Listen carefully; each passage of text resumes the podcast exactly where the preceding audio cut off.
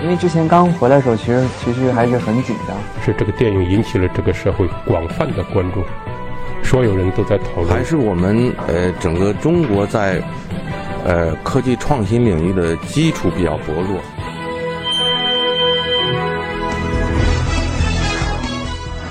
影响有影响力的人，中国新闻周刊。欢迎收听《中国新闻周刊》。本期我们要分享的文章：地下音乐闯入者，中国有嘻哈之外的中国 hip hop 圈。中国有嘻哈热播之后，很多广告歌出现了 hip hop。没有参与节目的地下 rapper 也感受到市场巨大的变化。这种音乐的年轻受众里，九零后、零零后占了大部分。这些人日渐强大的消费能力被唱片公司捕捉，成了中国独立音乐继摇滚、民谣之后的又一个商业开发点。本刊记者毛义军。时针指向零点，欢呼和尖叫溢出北京海淀区东源大厦地下负一层，室内昏暗，屋顶的射灯转换着红色、紫色和蓝色，快速的在 F 杰尼和黄旭身上来回闪烁。他们被严严实实的包围在台中央，把麦克风贴到嘴边，追着节奏抬起手臂，摇晃身体。台下乌泱一片，看不清人脸。许多双手跟着挥舞到空中，他俩出现在一个又一个被举起的手机屏幕里。中国有嘻哈结束后的九月中旬，两位歌手参加了这场小巡演。春天的时候艾弗杰尼和黄旭还在愁着下一场巡演能来多少人。中国有嘻哈节目正挨个来找全国有名的 rapper，以现象级的播出效果作为诱惑，发出邀请。许多 rapper 跟他俩一样。想了想曝光度，又想了想需要养活自己的经济来源，一股脑全来了。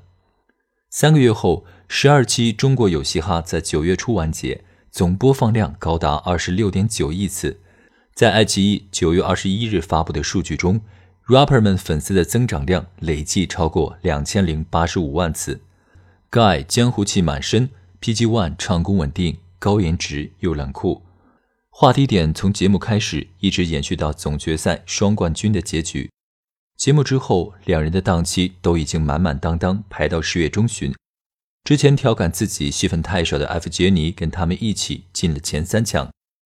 赛前他想着粉丝上十万，巡演能来一千人就够了。现在他微博粉丝已经是一百一十二万。如今很多广告歌里出现了 hip hop。没有参与节目的地下 rapper 也感受到市场巨大的变化，尽管他们认为这可能是一时热度，不过他们也意识到，这种音乐的年轻受众里，九零后、零零后占了大部分。这些人日渐强大的消费能力被唱片公司捕捉，成了中国独立音乐继摇滚、民谣之后的又一个商业开发点。满屏的艺人都漂亮的千篇一律，圆润的过分，而 rapper 们古怪的个性是一种新鲜感。在许多年轻人看来，这是一种自由释放。这种音乐毕竟也年轻，它来自四十多年前纽约南部的布朗克斯，黑人街区里的牙买加移民掀起了它的热潮。它从城市边缘逐步成为主流的文化现象，甚至变成价值数十亿的全球性产业。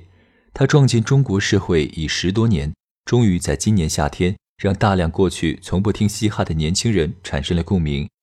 它的出现吻合了当下商业和受众心理的某种需要，真实与自由的煽动性。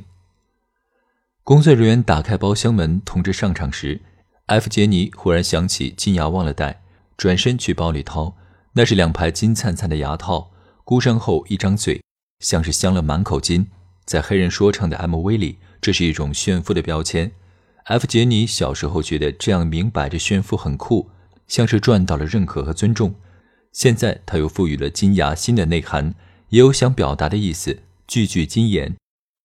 他在二零一三年给自己买来金牙，自认是国内第一批戴金牙的 rapper。那一年，他上网看 iMake 深圳站的地下 battle 比赛，跟他一样来自新疆的黄旭拿了冠军，他立马跑去微博上找黄旭，表达自己的激动：“兄弟，牛逼！”后来两人在北京见面，磨合到了一起。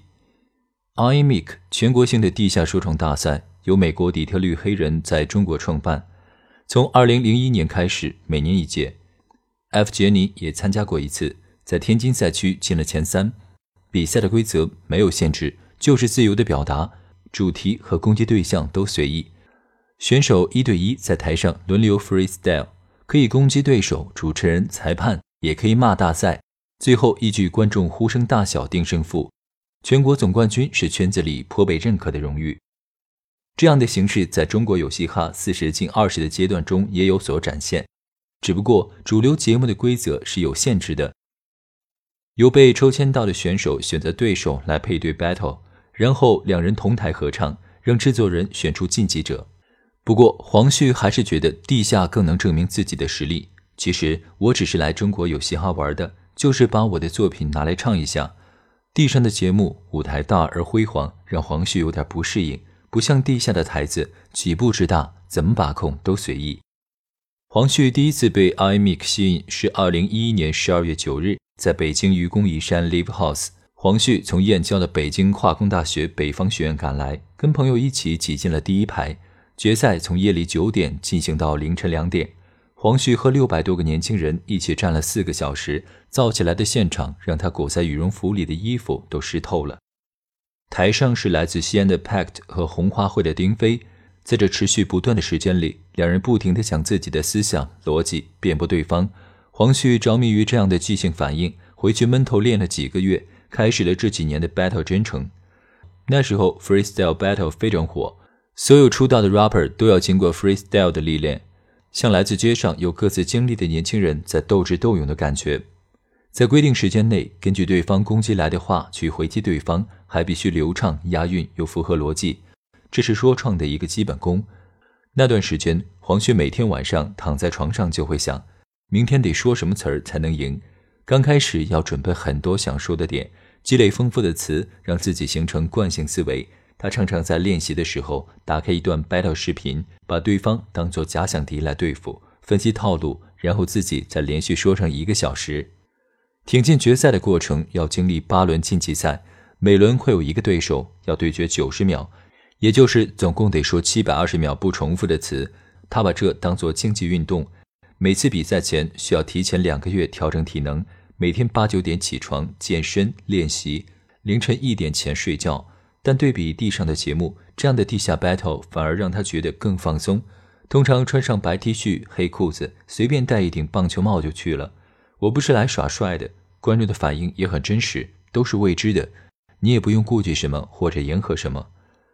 今年一场在西安的地下 battle 视频被网友挂出来，黄旭穿双黑白条纹的大拖鞋，跟止步中国有嘻哈四十强的辛巴站在台上，两人几乎不带脏字的互攻备赞，有态度。第一段 rap 是辛巴的，其中一句对黄旭：“你直过的发际线，就像2002年冬季下过第一场雪时候的刀郎。”黄旭在接下来一段 rap 里回：“我想问问在场的观众，我想问问在场所有观众，我哪里像刀郎？现在告诉你，我的外号新疆的钟汉良。”四十强选手辉子也是在这几年频繁的在地下参赛。他告诉中国新闻周刊：“现在的好多歌手把 freestyle 理解成比赛，都是为了赢去的。那会儿我们根本不是这种想法。你再厉害，现场都会有失误，那才是 freestyle 真正好玩的地方。”在零点一秒想出了一个特别好的韵脚，一出来让自己都惊呆了。哇，这是我想出来的词儿，玩的就是这个。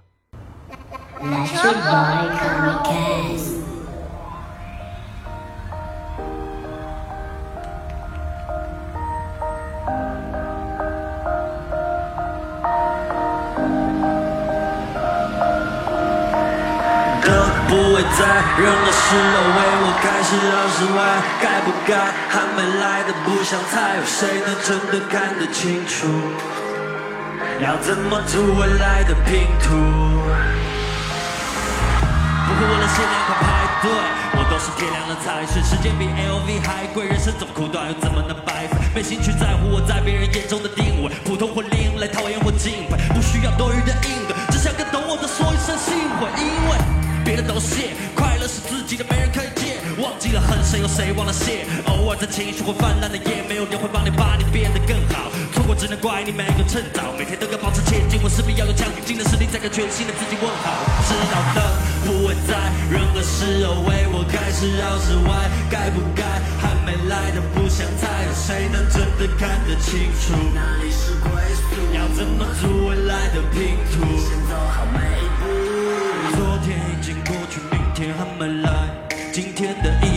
算突然我也不奇怪我不再预测未来因为总在意料外该在的都会在不管这世界变得多么快从没想过买个彩票可以让我中奖也不需要不实在的面子我也早就不跟别人谈论什么梦想悄悄把梦想都变成了现实不管我是试试看还是扑了空直接做到而不是挂在嘴边是个穷光蛋还是大富翁我都尽力的过好我的每天因为灯不会在任何时候为我开始绕室外，该不该还没来的不想猜，有谁能真的看得清楚哪里是归宿？要怎么组未来的拼图？先走好每一步，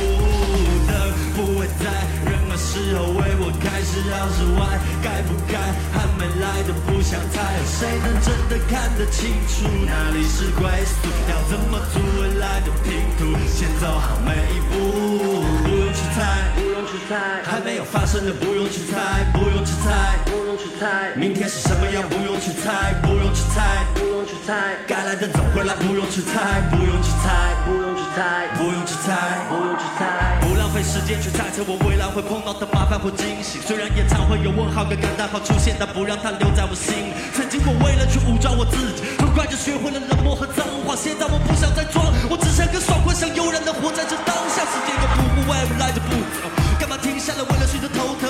我的新目标就在下个路口，现在要做的就是加点油门。当我穿过拥挤的人群，穿过低谷时被冲洗的人情，感谢所有为我亮起的灯，在我丧气的时候总是仗义的过来按我门铃。不会在任何时候为我开始绕室外，该不该还没来的不想猜，谁能真的看得清楚哪里是归宿？要怎么组未来的拼图？先走好每一步。